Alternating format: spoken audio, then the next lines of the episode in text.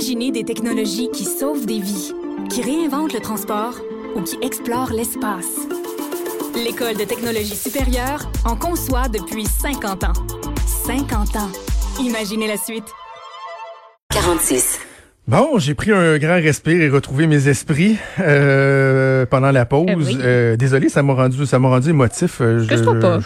Je- mais à un moment donné, faut, faut aussi dénoncer ces, euh, ces dérapages-là. Alors voilà, on va faire le bilan de la semaine politique avec euh, notre collègue Emmanuel Latraverse, que je rejoins au bout du fil. Salut Emmanuel. Bonjour.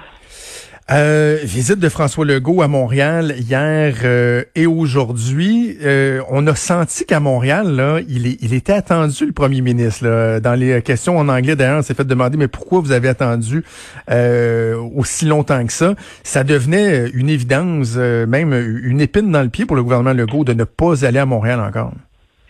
Oui, et c'est devenu une épine dans le pied parce que c'est devenu assez évident que la lecture qu'il avait de la situation était pas au diapason de la réalité sur le terrain. C'est toujours le problème qui touche les gouvernements, surtout en temps de crise. Monsieur Legault, pour des raisons évidentes, là, était à Québec.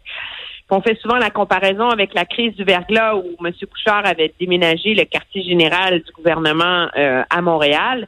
Le problème, c'est que, bon, on pourrait dire, est-ce qu'il n'aurait pas dû faire la même chose? Euh, la crise était partout au Québec, là. Donc, euh, pas sûre qu'il faut lui lancer une, des pierres là-dessus. Mais c'est clair, moi, je pense que le, ce qu'on a découvert, par ailleurs, c'est que le fait que le gouvernement Legault a pas d'élu sur l'île de Montréal, à part la mairesse Rouleau, euh, fait en sorte qu'il n'y a pas eu des échos aussi rapides, précis de la situation du terrain. Et moi, je suis pas prête à dire que c'est par désintérêt, là, parce que c'est un gouvernement qui se fout de Montréal. Pas du tout. Non, C'est- non, c'est la non, réalité. Les députés s'occupent de leur comté. C'est ça leur job. Et donc, quand euh, t'as pas dans ta réunion hebdomadaire du caucus l'écho euh, constant des députés de Montréal qui sont sur le terrain, comme on a vu par exemple Paul Robitaille, la députée libérale, être dans Montréal-Nord, ben c'est sûr que il y a, y a une déconnexion là, tu sais. Euh, je pense pas que c'est une question de, de blâmer qui que ce soit, Euh, mais donc il était grand temps qu'il débarque à Montréal. Par ailleurs, Euh, et il était grand temps que Montréal ait droit à un- une gestion de crise particulière. Et c'est peut-être là qu'il y a un débat à faire. Est-ce que le gouvernement a mis du temps à se réveiller? Sur euh, l'ampleur du problème que posait euh, Montréal. Ça fait quand même deux semaines et demie qu'on parle de l'éclosion à Montréal-Nord, de ses impacts, etc. Euh, et la réalité, c'est que la visite du directeur de la santé publique, Horacio Arruda, la semaine dernière, a laissé, beaucoup d'élus montréalais sur leur faim parce que Bon, on a dit qu'il était venu annoncer un plan de dépistage pour Montréal. Ben, il avait annoncé euh, à peu près le même plan la semaine d'avant. là. Alors, moi, Ouais. je pense que c'était très bien que M. Legault vienne, qu'il ait euh, l'écho et qu'il puisse avoir l'occasion de parler dans le blanc des yeux de, au PDG des CIUS, des SU, des CHU, de cette structure pachydermique du ministère de la Santé qui complique sérieusement les choses à Montréal. J'ai envie de t'entendre sur le, la performance générale au niveau de la communication du premier ministre euh, cette semaine, parce que je parlais avec des gens de l'entourage euh, de M. Legault qui me disaient, on s'est rendu compte qu'il fallait reprendre le contrôle de l'agenda, qu'on était très en mode euh, défensif, les gens qui aimaient moins le ton euh, du premier ministre, et j'ai j'ai senti ce recentrage-là euh, durant la semaine. Pas parfait, il y a, il y a- il y a des éléments où j'ai trouvé que François Legault l'avait un peu euh, échappé dans son discours, mais de façon générale, est-ce que tu as remarqué, observé ce, ce recadrage-là dans, dans la façon de communiquer du premier ministre? Oui, très clairement. Parce que c'est une question de reprendre l'agenda? Moi, en tout cas, ça, c'est ce que je reconnais la voix d'un stratège euh, politique pour se donner l'initiative de ce changement-là. Là. Oui, oui. Mais ce que c'est aussi euh, répondre à la critique et finir par enlever ses lunettes roses, là. Je veux dire, on était dans un contexte où où, euh, où, où le gouvernement laissait aller un peu alors que la situation se, se, se détériorait. C'est comme s'il y avait eu un manque de discipline dans les semaines précédentes sur euh, le discours de M. Legault et, euh, et c'est ça, je pense, qui a, qui a amplifié là, cette impression de de yo-yo, là, tu sais, d'un gouvernement qui dit une chose un jour, l'autre chose le contraire, comme si on était sorti de la crise, là. Alors que la réalité, c'est que pour 4 millions de personnes à peu près, on est toujours en plein dedans, là. Et l'anxiété de cette part de la population du Québec euh, dans toute la grande région de Montréal est très, très forte. Donc, je pense qu'on a revu le premier ministre en mode gestion de crise plutôt que le premier ministre sorti de crise qu'on avait vu dans les semaines précédentes. Et je pense que je pense que, que ça a été euh, apprécié, là, cette espèce de on met carte sur table euh, mm. euh, dans, dans lequel on, on, reconnaissait M. Legault. Ceci étant dit, c'est, c'est de la com, là, ça, là. Et le, le problème, c'est que on, on tout le monde retient un peu son souffle pour voir si si le le plus de tests, ça va suffire pour Montréal. C'est comme si on n'avait pas un, un, plan très, très, très précis encore pour Montréal. Moi, j'ai l'impression, là.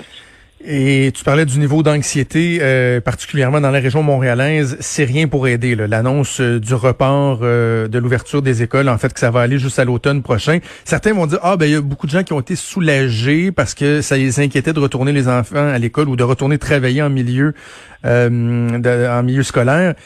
Mais la réalité, c'est qu'il y a beaucoup, beaucoup de gens que ça va augmenter leur anxiété par rapport à leur situation à la maison, le fait qu'ils ils font du télétravail, ils manquent de temps pour s'occuper de, leurs enfants, bon, etc. La situation, la, santé mentale des jeunes du primaire, du secondaire. Euh, est-ce que est-ce que c'était incontournable à ton avis de l'annoncer dès maintenant? Est-ce qu'on n'aurait pas pu être un peu plus patient, envisager de repousser deux semaines de plus ou il fallait prendre la décision maintenant? Mais non, à un moment donné, il faut que tu la prennes la décision. Puis je pense que dans le, il y avait comme euh, il n'y a personne qui s'imagine. Déjà, moi, j'ai un très, très gros doute sur la réouverture des commerces le 25 mai prochain. Là.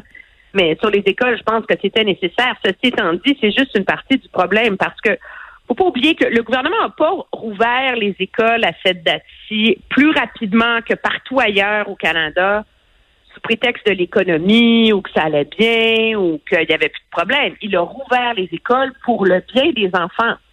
Il a mhm. rouvert les écoles en réponse à l'appel l'Association des pédiatres qui s'inquiètent d'une baisse des signalements de la DPJ, de là, qui disent que les enfants dans milieux vulnérables vivent sur une bombe à retardement, que l'augmentation des risques de violence domestique est, est, élevée, manque de stimulation cognitive et sociale, isolement et effet sur la santé mentale, etc., etc. Alors, pour tous ces enfants-là, là, pour qui c'est urgent de prendre le risque de rouvrir les écoles, mais là, pour la santé publique générale, on les laisse fermer, ce qui, je pense, et me semble à moi une décision sage, mais tu n'as pas répondu au problème premier que tu voulais régler auprès des, des enfants. Et toi-même, tu as fait de ce problème-là, le gouvernement, une urgence nationale à laquelle il fallait répondre. Alors maintenant, le gouvernement ne peut pas laisser cette, cette part-là de la réalité de la COVID en plan, je pense. Et c'est d'autant plus grave que là, on n'est pas dans de semaine en semaine là pour les enfants de la grande région de Montréal. Hmm. On est pour trois mois et demi là. Alors là, on fait quoi? Est-ce qu'on ouvre les camps de jour? Qu'est-ce qu'on met en place? Est-ce qu'on met en place des escouades euh, pour les familles vulnérables, des escouades de la DPJ, des escouades des services sociaux? Il y a tout un plan à mettre en œuvre là, parce que là, on vient de de comme abandonner entre guillemets là. Euh, tous les enfants vulnérables. Et là, euh, il faut trouver une façon de les récupérer là, et, euh, et d'en prendre soin. Là. Je signale aux auditeurs que dans, quelques minutes, le ministre de l'Éducation, Jean-François Roberge, va être euh, en entrevue ici à l'émission. Donc, beaucoup de questions qu'on aura pour le ministre Roberge. Moi, je pense que si je peux me permettre mon petit éditorial sur la question, là, euh, la réalité, c'est que je sais que le ministre vante les trousses pédagogiques. Là, moi, je sais pas c'est lesquelles que toi tu as reçues. Peut-être que tes enfants ont le privilège d'avoir une enseignante euh, hyper engagée, hyper branchée, qui s'est lancée là-dedans, tête baissée.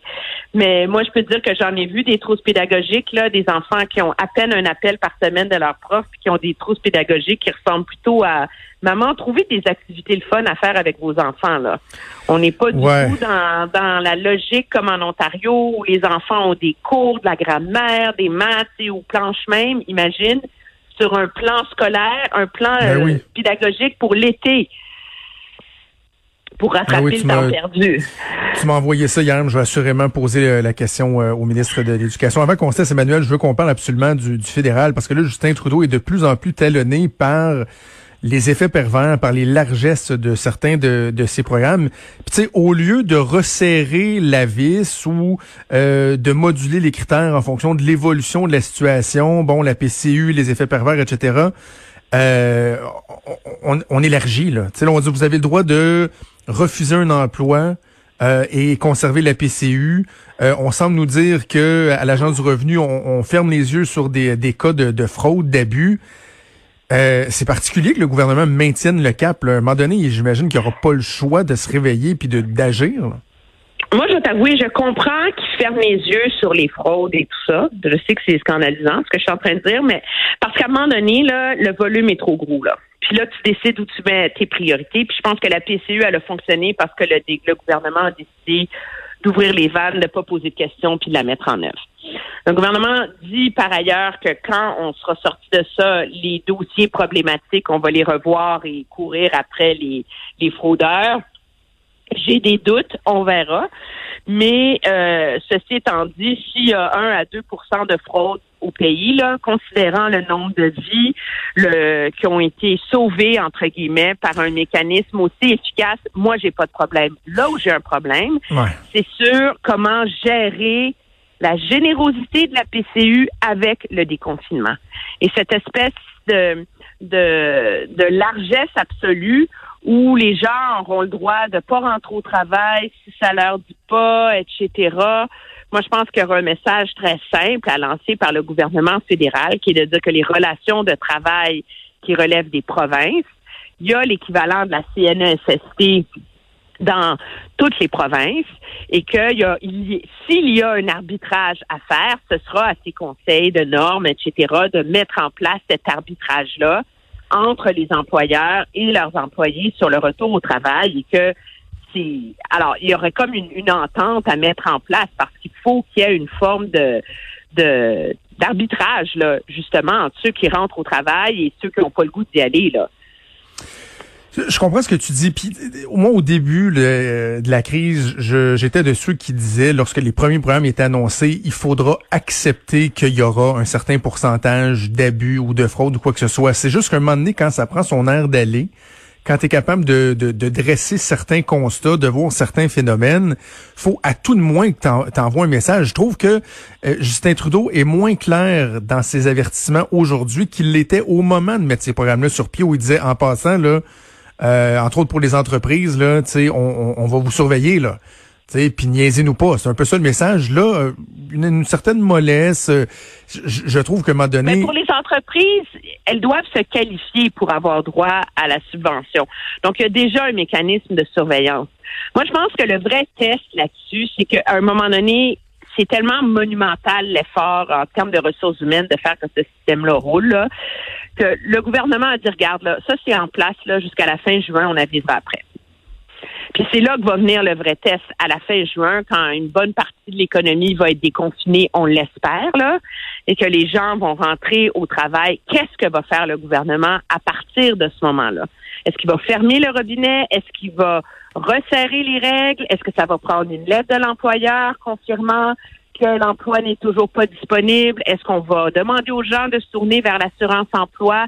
Je pense que c'est vraiment à ce moment-là qu'il va falloir euh, que le gouvernement va avoir une obligation de resserrer mm. un peu euh, un peu les règles parce que objectivement quand on regarde les courbes un peu partout au pays là euh, il y a les autres provinces ne déconfinent pas nécessairement à la même vitesse que le Québec mais on sent qu'il y a une, une, sortie de crise très, très, très, très, très, très claire. Là. La seule région qui reste où ça va mal, c'est à Montréal, dans l'ensemble du pays en général.